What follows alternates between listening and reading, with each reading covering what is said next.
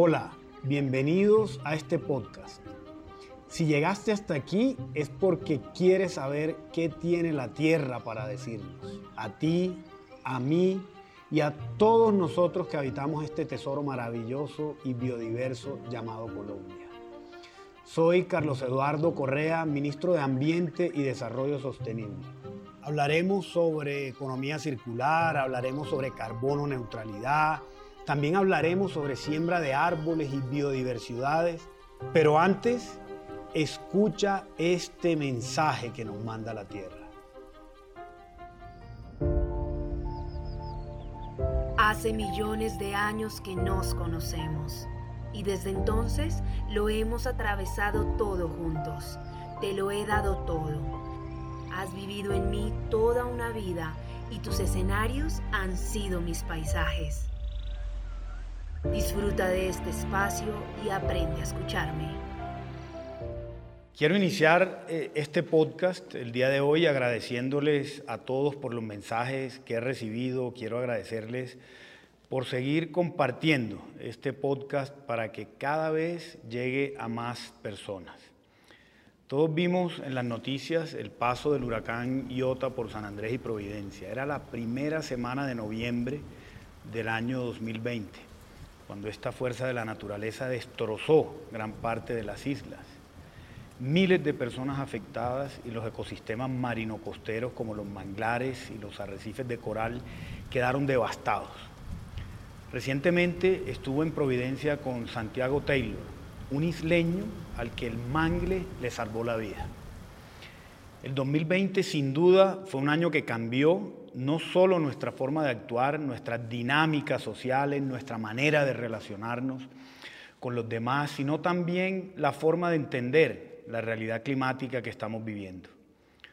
La pandemia por COVID-19, como yo lo veo, fue un grito más del planeta que nos exige cambiar nuestra forma de relacionarnos con la naturaleza. ¿Y por qué? ¿Por qué sucede esto? En pocos meses las emisiones de CO2 disminuyeron sustancialmente alrededor del mundo. Las grandes potencias como China y Estados Unidos vieron cómo debido al COVID-19 su economía se desplomaba. Las medidas de aislamiento, eh, la crisis que tuvo el petróleo, al bajo turismo, entre otras razones. Fue un respiro, entre comillas, para el planeta, pero un respiro que también desató comportamientos de países que empezaron a usar como argumento la crisis económica para volver a sus malos hábitos ambientales y aplazar sus compromisos de reducción de emisiones más allá del 2050. Y esto no puede suceder, no tenemos más tiempo. Es una emergencia, el cambio climático es real. Les voy a dar un poco de contexto. La ciencia muestra que para evitar los peores efectos del cambio climático tenemos que limitar la temperatura promedio del planeta hasta 1.5 grados centígrados.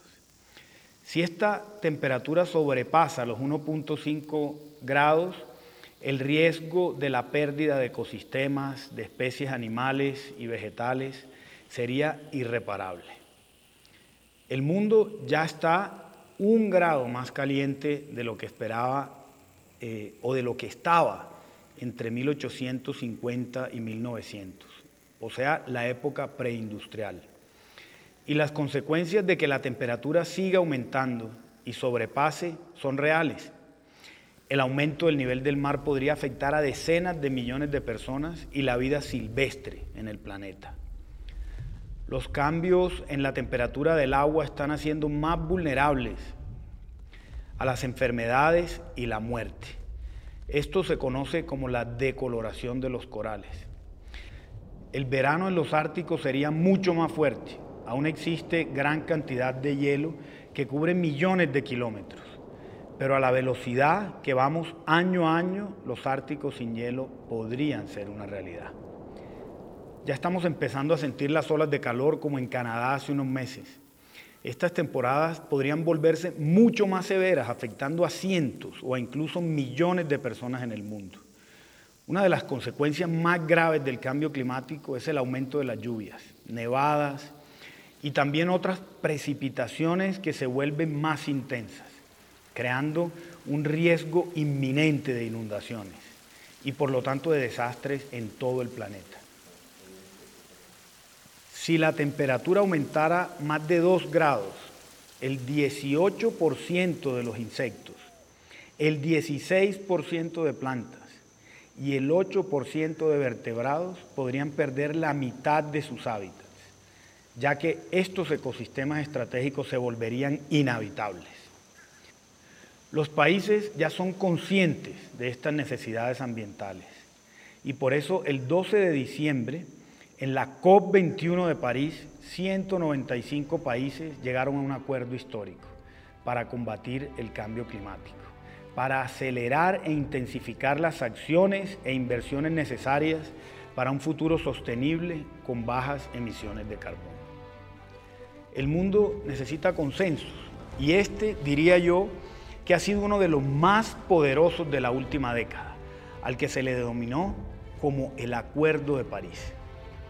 Y el objetivo central de este acuerdo, como les contaba, es crear una respuesta mundial que nos permita, a través de la reducción de emisiones de gases de efecto invernadero, hacerle frente al cambio climático y mantener muy por debajo de 2 grados la temperatura del planeta durante este siglo.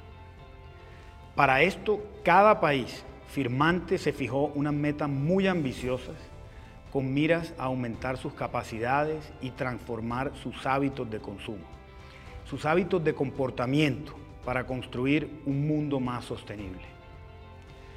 Este año se cumplen cinco años de la firma del acuerdo y por eso, qué mejor año para volver a encontrarnos en la COP26 en Glasgow, Escocia, con el mismo objetivo, construir un planeta habitable a futuro.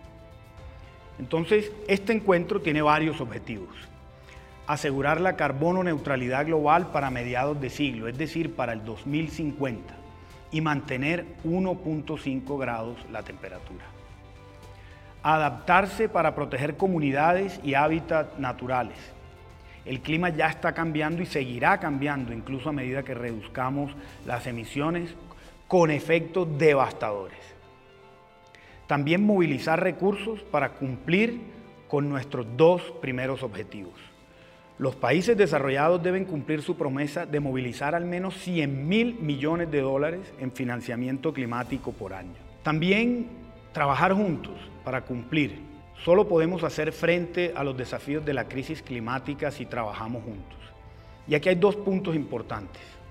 Finalizar el libro de reglas detalladas que hacen operativo el Acuerdo de París y segundo, acelerar la acción para abordar la crisis climática a través de la cooperación entre gobiernos, empresas y la sociedad civil. Colombia, por supuesto, es líder. Nuestro país ha asumido un liderazgo ambiental importante en temas como economía circular, ecoturismo, ciudades verdes, hoy biodiversidades. Y por eso en el 2020 actualizamos nuestras NDCs nuestra contribución nacional a un 51% de reducción de emisiones al 2030. Un desafío gigante y podríamos decir que el hito más importante de esta década. Colombia, camino a la COP26, ha sido un gran reto, pero sobre todo es un sueño. Que Colombia sea el país que está liderando la transición energética en Latinoamérica. Eso es muy valioso que Colombia sea el país con las metas más ambiciosas de reducción de emisiones de CO2 en América Latina para el año 2030 y que aspire a ser un país carbono neutral. Esto significa hacer un compromiso como sociedad para los próximos 30 años y así entender e interiorizar el concepto de producir conservando y conservar produciendo. Creo que todos soñamos con un futuro en el que podamos cohabitar nuestro planeta con la naturaleza, verlo verde, saludable, ver a nuestros niños apropiarse de su entorno a través de la educación ambiental y contagiarnos de esa pasión por cuidar el medio ambiente, ver innovación, tecnología, pero ya no puede ser a costa de la naturaleza, ver nuestros bosques amazónicos expandirse cada vez más ver a los animales silvestres y marinos recobrando sus hábitats y viviendo en paz y en convivencia con los seres humanos. Ver a las comunidades trabajando por la conservación de los ecosistemas que habitan y por encima de todo ver a una sociedad consciente, comprometida con lo que hoy creo que es el reto más grande que enfrentamos como humanidad, el cambio climático. Gracias por escuchar este podcast y no dejen de compartirlo. Hace millones de años que nos conocemos y desde entonces lo hemos atravesado todo juntos. Te lo he dado todo. Has vivido en mí toda una vida y tus escenarios han sido mis paisajes. Disfruta de este espacio y aprende a escucharme.